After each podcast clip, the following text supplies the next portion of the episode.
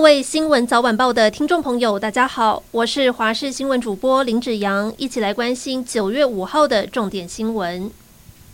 台北市一名女子凌晨三点多回家，遇到有一名男子假装问路，确认女子是独自一人，就沿路尾随女子回家，趁四下无人时伸出狼爪性侵得逞。附近住户听到求救声，马上报警。目前警方已经锁定对象，也已经将人逮捕归案。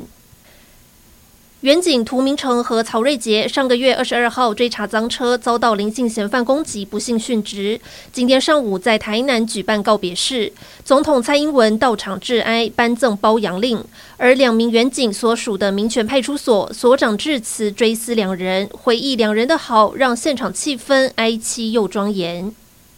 犯下桃园枪杀案的苏姓嫌犯逃亡四天后，昨天晚间在国道三号北上两百七十七公里处落网。男子当时躲在白牌计程车后车厢里面。如今白牌车的司机也因为有藏匿人犯的嫌疑，同样被移送法办。苏姓嫌犯杀人后往返台湾东西部，逃亡的路线就像是一个 S 型，相当狡猾。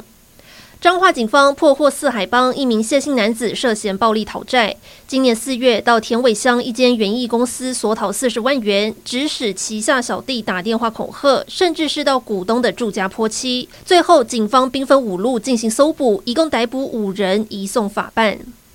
台大补习班在台北车站已经创立五十年，但国立台湾大学认为该补习班常年以台大为名对外招揽生意，不满补习班甚至打出“要上台大，先进台大”的口号，前年提告补习班侵权。近日，法院判决国立台湾大学胜诉，除了要求补习班不得使用“台大”两个字，还需赔偿六百二十三万元。而对此，补习班回应，从未明示或暗示台大补习班跟台湾大学有任何关联。目前全案还可以再上诉。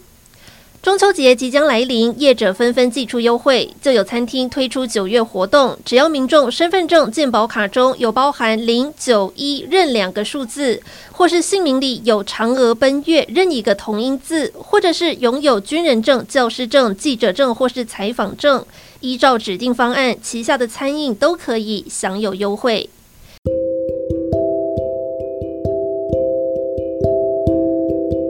以上就是这一节新闻内容，感谢您的收听，我们下次再会。